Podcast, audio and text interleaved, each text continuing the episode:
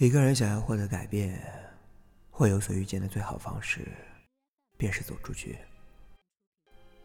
从那间你一直宅着的房子里走出去，从那个一直以来让人觉得索然无味的圈子里走出去。即便在这之外的世界，或许并没有我们想象的那么美好，可能人流涌动，拥挤如潮，也可能战火纷飞。惨悲断垣，还可能是浩大荒原，寂静无声。可是世界那么大，我们还是要勇敢。想要有所收获，便要有所舍弃。只想获得而不愿放弃的人，最终只会什么也得不到。更何况，那些也只是最坏的情境。人生在世。拥有无数种可能，即便我们不会遇上最好的，也总不至于会遇上最坏的。而且，再坏的情况，也坏不过终老于如死水一潭般的生活。如果那日下午，苏菲跟着在帽子店铺里的其他富人们一同出去游玩，也许她就不会有机会。去面包店探望自己的妹妹，就不会在小镇的纷乱小巷里碰到那两个游手好闲的士兵，更不会在那里遇见为他解围的哈尔。所有的故事都是从苏菲走出将她困守于内的帽子店开始的。尽管苏菲和哈尔的第一次遇见并不那么完美。虽然哈尔帮助苏菲解决了士兵纠缠的苦恼，却也被迫陷入了魔法师哈尔与荒野女巫的战斗。不过，绽放于战斗之中的荆棘玫瑰，自有一种别样的魅力。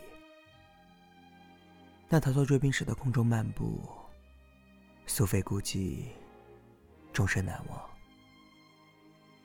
也许，苏菲也是在此时清醒于身侧的陌生青年男子。高贵、优雅、充满诱惑的神秘气息。有时一次预料之外的命运邂逅，也许就改变了你的人生轨迹。如果不是那次莫名其妙的遇见，苏菲也许就不会被荒原女巫盯上，她也就不会被施加诅咒，更不会失去她的年轻貌美。也不会拥有改变生活的莫大勇气。这世上最难揣摩的是人心，最让人恐惧的却是未知。就像这么多年以来，我们一直生活在父母长辈安排和期望好的人生轨迹上，用功读书，努力升学，在学校里做一个听话的好学生，在家里。做一个乖巧的好孩子，不叛逆，不特立独行。学业有成之后，选一个不算讨厌的对象，组成一个还算和睦的家庭，辛勤工作，抚养子女，如此终老一生。在这样的人生道路上，我们每一步都会走得相对轻松，因为。这是一条无数人踩踏而出的康庄大道，每一个阶段都是一致的，不会存在无法预料的未知事物，甚至连某些人的生老病死，我们都会心有所感。所以，我们很少去改变这样的生活，因为这样的人生轨迹让人觉得舒坦，不像走在一条漆黑的道路上。前路一无所知，踏出的每一步都需要深思熟虑，甚至有时还会让人心惊胆战。不改变，其实没什么不好。如果你确定这样的人生是你想要的，那便足够了。也不是谁都喜欢在有生之年去探寻未知，去真正。为自己的人生做一些决定，就如同影片中的苏菲一样。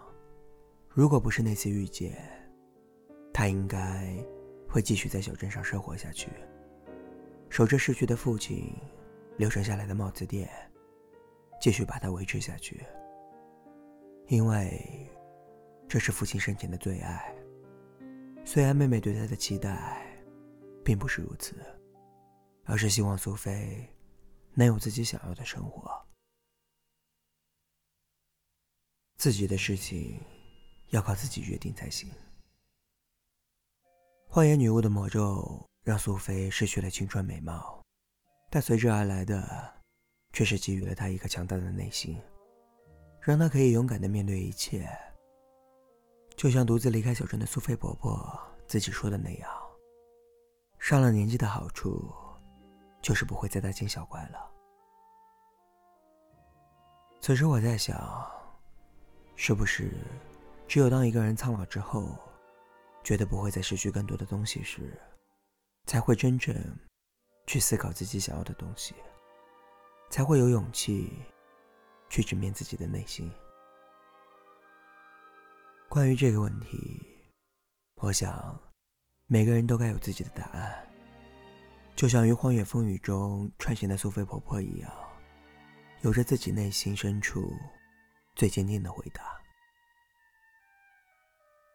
而苏菲与哈尔的再次相遇，便也是从他这次义无反顾的离开开始。哈尔的移动城堡这部作品，充满了钢铁科幻和魔幻的元素，或者说，是一种钢铁蒸汽朋克的感觉。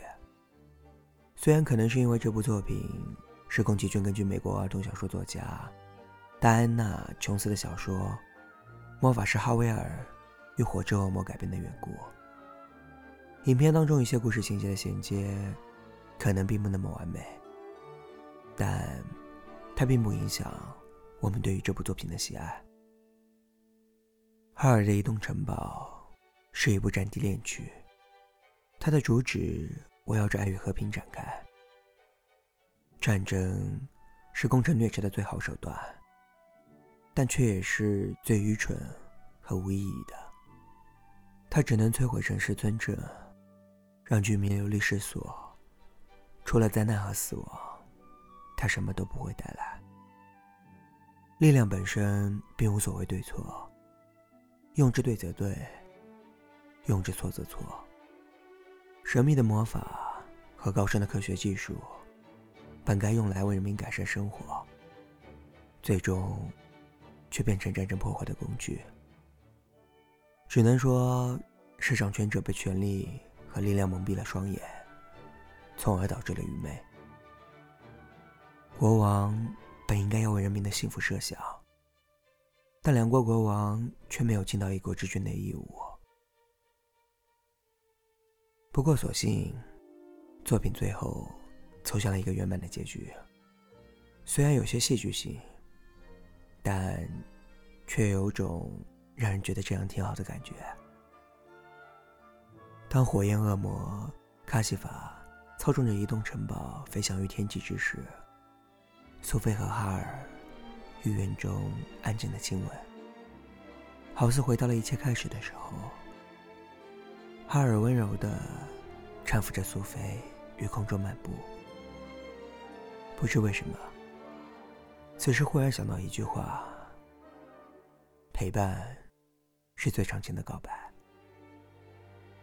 爱情是，不管你变成什么样，哪怕不再是人类。堕落为恶魔，我也依然爱你。